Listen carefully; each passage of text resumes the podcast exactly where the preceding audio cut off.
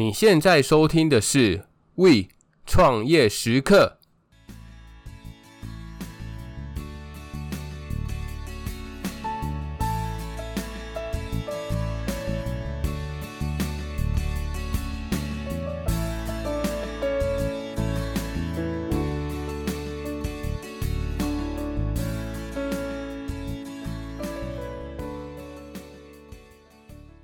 Hello，Hello，欢迎大家回到我们这个礼拜的节目当中。这个礼拜我们想要跟大家分享什么样的主题呢？主题就是如何组建自己的团队。其实这个题目我很久之前就想要跟大家分享，只是一直找不到有什么样的一个切入点，可以让大家觉得组建团队的这件事情是非常重要的。刚好我最近就是有在看一本书，叫做《台湾创投攻略》。这本书当中，它其中有一个篇幅就是在讲商业企划书。这边简单说一下，商业企划书是什么？简单来说，就是你把你所要写的题目，那可能包括你的你想解决的问题是什么，那你的 TA 是谁，那你的财务预测，那以及你的商业模式，把它统整成一份资料，再把这份资料给创投。因为你可能想要募资嘛，所以你可能就会把你这个商业企划书给创投，让他可以更加的去了解你的公司。更加简单来形容的话，其实商业企划书就是我们公司的履历，就有点像是当我们个人想要去找工作的时候，我们也都需要去准备我们的履历。所以我们就把创投假想成是我们的面试官，当他拿到我们的商业企划书的时候。究竟他会花最多的时间在哪一个部分？而在这本书当中，就有去统计前三名，分别就是第一个团队，第二个产品，以及第三个公司想要解决的问题。所以这些创投他们就会花最多的时间来看，来了解一下公司的团队究竟他们的背景、他们的资历以及他们的经验是什么，然后来思考究竟要不要给这个商业企划书更多的时间。所以从这边大家应该就可以知道。团队有多么重要了吧？好，那拉回我们的主题，我们这一次的节目的摘要，本集摘要总共有五个部分。第一个部分是我们的前言，主要这边就是会简单说一下，说为什么我们会需要去建立属于自己的团队。第二个，当我们想要去找一些认识一些志同道合的朋友的时候，有什么样的管道可以去跟他们做接触？第三个部分就是共同创办人是不是要找自己的亲朋好友？因为相信很多人都有说过，创业千万不要找自己的亲戚或是自己非常信任的好朋友，因为通常都会撕破脸。那第四个就是当我们在找团队的时候的团队挑选原则有什么？以及最后一个就是我们已经开始组建我们的团队，已经开始要让团队开始 run 的时候。那我们的股权，我们到底每个人要拿多少钱出来？我们的股权要怎么样去做一个分配才是最恰当的呢？以上就是我们本集摘要的五个主题，千万不要错过喽。好，那让我们进入第一个主题，就是为什么我们会需要组建团队？让我们试着回想一下，在十几年前或是二十几年前，就是爸爸或者是爷爷那一代，就是很常会听到一个人自己开公司，自己单打独斗。然后把公司开得很大，也把公司开得很成功。但是到了我们现在现今的这个社会当中，其实很多都是倾向于打团体战，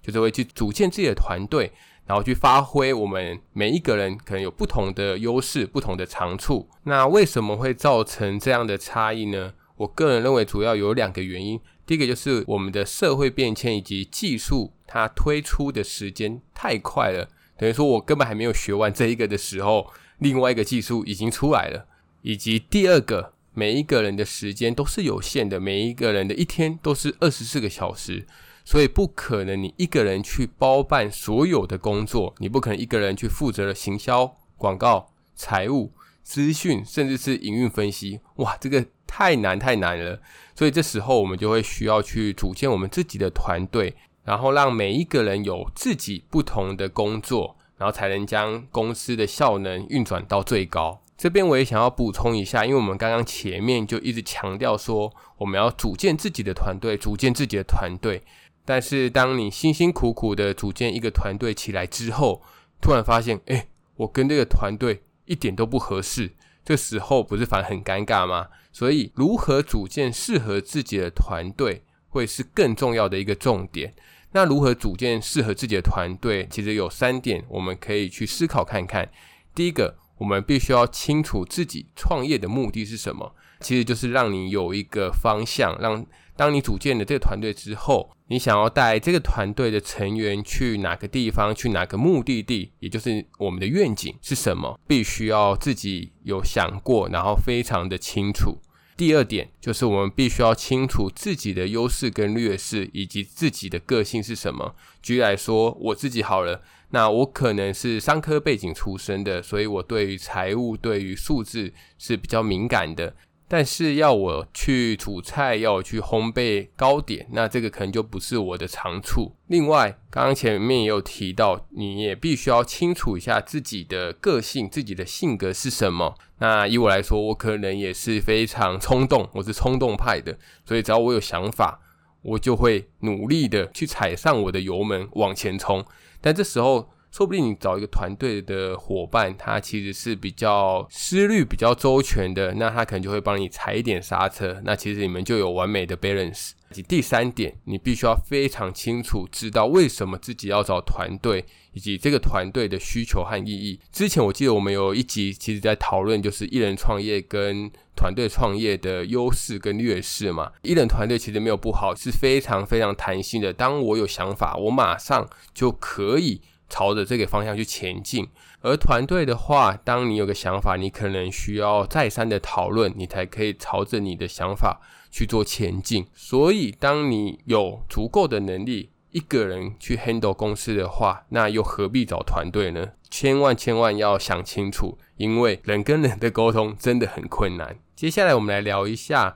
如果当我想要去找一些志同道合的朋友的时候。有什么样的管道可以去认识这些人？这边就分成呃，简单分成线下跟线上的部分。线下的部分，我主要常用的方式有几种。第一个就是 Meetup，但是这个在台湾好像没有很多人使用，因为我有查了一下，没有什么举办的活动。这个我会推荐的原因是因为它在国外是相当泛用的，而当时我在加拿大留学的时候，其实我就蛮常使用这个软体的。简单来说，就是会有一个主办人，然后他会办一个活动在上面，然后他可能会跟你讲日期、时间跟地点，有兴趣的人就可以直接在上面，然后直接做报名。而我那时候参加，主要是因为我想要学英文。那我一直认为说，英文最好的学习方式就是多跟不同国家或者是讲英文的人做交流。所以当时我参加的大部分都是跟英文演讲有关系的。那我其实我看了一下，其实不管是你想写程式也好，或者是学语言也好，或者是有一些人也会在上面去举办一些跟创业相关的课程。因为会去参加这些主题性非常明确的这一些人，其实就是对于这个主主题是相当相当有兴趣的，所以如果你去的时候，你也可以多跟旁边的人，虽然说他不是主讲人，他只是参加人，你也可以跟他多做交流、多认识，然后并且观察他说，如果未来你想要组建团队的时候，他会不会是适合的一个 partner。讲回台湾，我比较常用的就是 Accupass 活动通。那其实它跟 Meetup 有点异曲同工之妙，其实它也就是有人会去主办一个活动。当你对于这个活动是有兴趣的，那你就可以直接去报名参加。而上面也有很多的活动，很多的演讲，所以当你有空的时候，你就可以去划看看有没有什么样的主题是你想要参加的。但是因为现在的疫情关系，所以很多线下的活动。目前我们都是没有办法参加的，就是会把它转成线上去。其实线上只要是社群媒体，其实都是有很多机会可以跟别人去做交流的。举例来说，FB 社团其实就是一个相当好认识别人的一个媒介，因为通常会加入同一个社团，表示你们有共同的兴趣。举例来说，你可能会加入一些跟创业有关的社团，或是跟开店有关的社团。那这时候你其实就可以去观察看一看，有没有哪些人其实是很常发言，那他的发言的观点。你也都非常认同，那你觉得你们的一些不管价值观也好，或是愿景，感觉都是一样的。这时候不妨就私讯那一个人，然后来聊聊天，看看有没有机会可以做配合。另外，我觉得除了我们常用的 FB 社团或是 IG 之外，其实 Podcast 也是一个很好认识别人的机会。虽然说 Podcast 目前比较像是单向的互动，像是你现在就是在听创业时刻嘛，那其实就是有点像是单向的输出。当你想要跟我联络的时候，其实就会比较困难，因为你可能只能透过 FB、IG 甚至是 email 来联络我。但是我相信，如果你有一些问题，或者是你有一些配合的机会，其实你都可以试着去联络这些频道的主持人。那我相信，不管后续有没有机会去做配合，但我相信他们都是非常愿意跟你去做交流的，并且给你一些意见。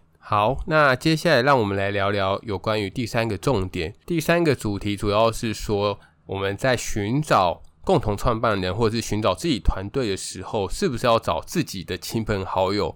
是不是所谓的内举不避亲这件事情，之所以会有这种争议，其实我觉得相信大家也有看过非常多的案例，就是不管是你周遭身边的，或者是从新闻上看到，很多都是在很苦的时候，大家组建一个团队，有一个共同的目标，一起前进，那也非常非常的努力，后来成功了。却开始有一些不好的，可能说为了分钱也好，为了争权也好，那开始会去争权夺利，然后导致团队的一个破裂，所以就会使得在我们想要组建团队的时候，想要去找自己的亲朋好友的时候，都会有一种恐惧的感觉。但是反过来，我们去思考一件事：为什么当很多人在创业、在开店的时候，还是喜欢找自己的好朋友去创业呢？我觉得最大的原因在于两个字，就是信任。所以，当我们想要去创立一个团队的时候，我们与其去选择专业的这一些人进来，我们其实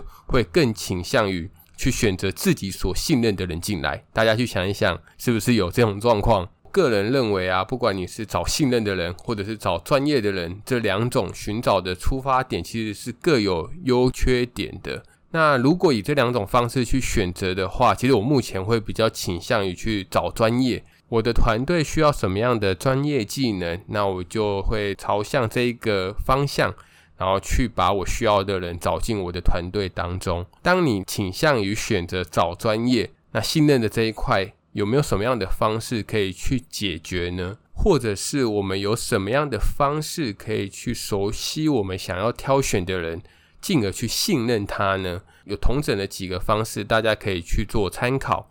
第一个，其实就可以多跟你想要把他找进团队的这一个人去做多交谈。最主要是你要多花时间去跟他做详谈。而这边可能要提醒一下，当你想找的那一个人其实是非常会说话的时候，那你。更是需要特别注意，因为我们知道，其实有很多人非常的会说场面话，甚至会说一些奉承或者是动听的话，但是他的一个能力跟他所做的一个行为，其实会有一点点的差距，就是有点碰轰了。对于这种人，最好的方式就是你最好自己花时间去验证他过往的时机，他的经验是不是符合他所说的这一些，是不是有一致性。这样在判断的时候比较不会失准。再来是第二个，当你想要更深刻的去了解这个人的时候，其实你可以多利用一些不同的场景、不同的场合去接触他。因为除了会面，因为在会议室中会面当然也是其中的一项，但因为这是比较正式的，而且他都是会有所准备而来的。这边第二点想要强调的是，你可以透过一些不同的场合去做接触。那举例来说，你可以多找他一起吃饭，或者去打球，或者是喝茶也好。比较放松的时候，其实大家就会展现不一样的面貌。我之前还有听过我朋友举过更极端一点的例子，是说他会去找这个朋友，当他跟他比较熟了一点之后，就找他打牌。很多人不是说牌品等于人品吗？那当他输牌的时候，那他的一个样子或他的反应是怎么样，其实都可以去做一个观察。但我个人认为这是有一点点极端的啊，大家可以参考看看。接下来第三个方式就是你可以找一些会看人的人陪你一起去看这个人。那举例来说好了，假如说你是看上这个人的专业能力，但是偏偏这个技能你可能不是你所擅长的，因为毕竟不是你擅长的东西，你才会想把这个人抓进你的团队当中嘛。所以，假如我想要找一个会写网页的资讯人员，但是如同之前我所说的，我对于写 code 根本是一窍不通，所以这时候你就可以找身边你可以信任的人，这个人可能资讯能力是非常强的朋友，然后陪你一起来评估看看这个人，就是你想要把他找进团队的这个人，他的能力是不是符合你团队的需求。再来第四个方式，就有点像是你在当我们去面试公司的时候，那很多公司其实都会帮我们做一个东西，叫做背景调查。主要会有两种方式，一种就是会透过关系去跟这个人的前公司取得联络，这个我个人认为是比较难一点点的啦。或者如果比较简单的话，其实你就可以去看一下这个人他的社群软体，像是 FB 或者是 IG，透过他日常上面的一些贴文，所以我们就可以大概的去了解一下这个人对于生活的态度，他是属于比较正向思考，还是满满的负能量？我相信有些人应该会看过。很多人的一些贴文，他的文章都有点黑暗，就是他每天都会觉得说他过得很不顺遂、很不顺利。而另外，你也可以同时去看出这个人他的一个交友状况，因为我相信你也不想要找一个负向思考，而且交友非常非常复杂的人进入你的团队当中吧。那我们进入第四个主题，第四个主要就是在讲团队的挑选原则。但其实，在组建团队的时候，会因为建的这一个人他的想法不同，所以可能会在原则上有些微的差异。这边我就举我自己觉得最重要的三个部分跟大家做分享。第一个，我觉得最重要、最重要的是你挑选的这一个人。要非常认同你所诉说的一个愿景，那他也必须要相信。简单来说，就是向心力，必须要选择跟你自己有相同目标跟价值观的人，因为只有当目标相同了，你们才能够朝着同一个目标前进嘛。所以在挑选团队成员的时候，你就必须要让这个人去认识你团队的愿景跟文化，那同时你要观察这个人是不是也有符合。而我觉得第二个重要的是热情，那其实这个比较偏向于个人的一个性格部分啊。那主要我会觉得这个非常重要的原因，是因为之前我们不都开店过吗？其实，在开店或者是在创业的初期，都会碰到非常多的困难，而可以支持你跨越这些困难，除了你的专业能力之外，我觉得还需要你热衷、你热情对于这个事业当中。因为如果你没有热情的话，其实，在遭遇困难的时候，你很容易就会去找一些借口，找一些理由，然后放弃。因此，很多人不是会说吗？就是为什么？假如说我是投资人，我为什么会投资这个公司？主要原因是因为当创办人在跟我诉说他的商业模式或者他的公司的时候，他的眼睛是闪闪发亮的，所以就要找那些眼睛闪闪发亮的人啊。再来第三个就是有关于技能的部分。那我认为啊，团队内的成员最好技能是要互补的啦。以我来说，我的同温层大概都是一些商业背景出身的人，所以我在寻找一些财务背景啊、行销背景啊，或者是业务背景的人，其实都不会很困难。但是当我想要找资讯背景、研发背景，或者是生产管理背景的时候的这些人，其实就会相对的比较困难一点。因此，如果想要找到这些人的话，你应该思考的是，你要如何去扩大自己的生活圈，接触自己平常不会碰到的这些人，其实也是你的一个很大的挑战。好，那让我们再进入最后的一个主题，就是股权该如何分配。股权该如何分配，其实这个也没有一个标准的答案，完全就是取决于你是想要把这个团队、把这个公司发展到什么样的方向。虽然是这样说，但是股权在分配的时候有一些是非常糟糕的一个模式。举例来说，就是均分股权，可能说我们就两个股东，你五十趴，我也五十趴。那大家有没有想过这样的缺点是什么？就是当你们两个有意见相左的时候，就是你可能喜欢 A 方案。那另外一个人喜欢 B 方案，这样的时候是要由谁来做决定？因为你们明明就是僵持不下，难不成是用猜拳吗？不太可能吧。所以最好的一个方式就是让一个人呃至少有五十一趴，另外一个人就四十九趴，就是不要五十趴五十趴，至少五十一趴的那一个人可以肩负更大的一个责任，然后来主导这个团队的一个方向。另外，股权的部分也有分很多种，当然有听过直接拿钱出来投资的嘛。那还有另外一种可能是技术股，或者是直接插干股的这个部分。而要说到这些的话，可能就会需要另外一集的时间，因为我后面会有一集是专门来讲股权分配的这一个主题。那这边就是只是简单的带过，让大家知道说有一些是最糟糕的股权分配模式，那大家能够避免的话，就尽量去避免。好啦，那以上就是本集的内容啦，希望大家会喜欢。哎，等等，还没结束，别走啊！我们这边要特别的感谢纯心堂咖啡。以及商案其实我们这一集是我们的 Podcast 大串联，主题就是爱与你连结。哎，不是人与人的连结，是跟爱连结而已，不是跟人，好吗？而这一次参加这个大串联活动的 Podcaster 其实是非常多的，卡司也是非常的强大。那大家也可以去听看看别的频道，在这一个大串联当中啊，主要有三个阶段，也就是三大主题。大家可以去挑自己有兴趣或者是自己有在追踪的 Podcaster 去做一个收听。那第一个主题主要就是会帮你在如何在人海中寻找知音的这个题目。第二个话就是会告诉你有一些维持关系的攻略，以及第三个会让你跟一些新朋友在做交流的时候需不需要注意哪一些地方，然后让我们在跟对方见面的时候能够更加分。然后这三个阶段呢、都会按照顺序在商岸的首页去曝光，所以点进来准没错，好不好？另外，其实这一次的串联活动还有一个神秘的小任务，其实完成这个任务啊，就会有礼物哦。所以你要怎么样去得到礼物，或者是你想要知道、想要了解更多有关于这个神秘任务，可以看下方的资讯栏，或者是到 IG 当中，我都会去公布一下。如果你想要更了解任务的话，都会揭露在那边。好啦，如果你对于交友或者是关系的这个主题非常非常感兴趣的话，千千万万不要错过我们这一次的大串联哦。OK，那我们本集的节目就到这边喽，让我们下次再见喽，拜拜。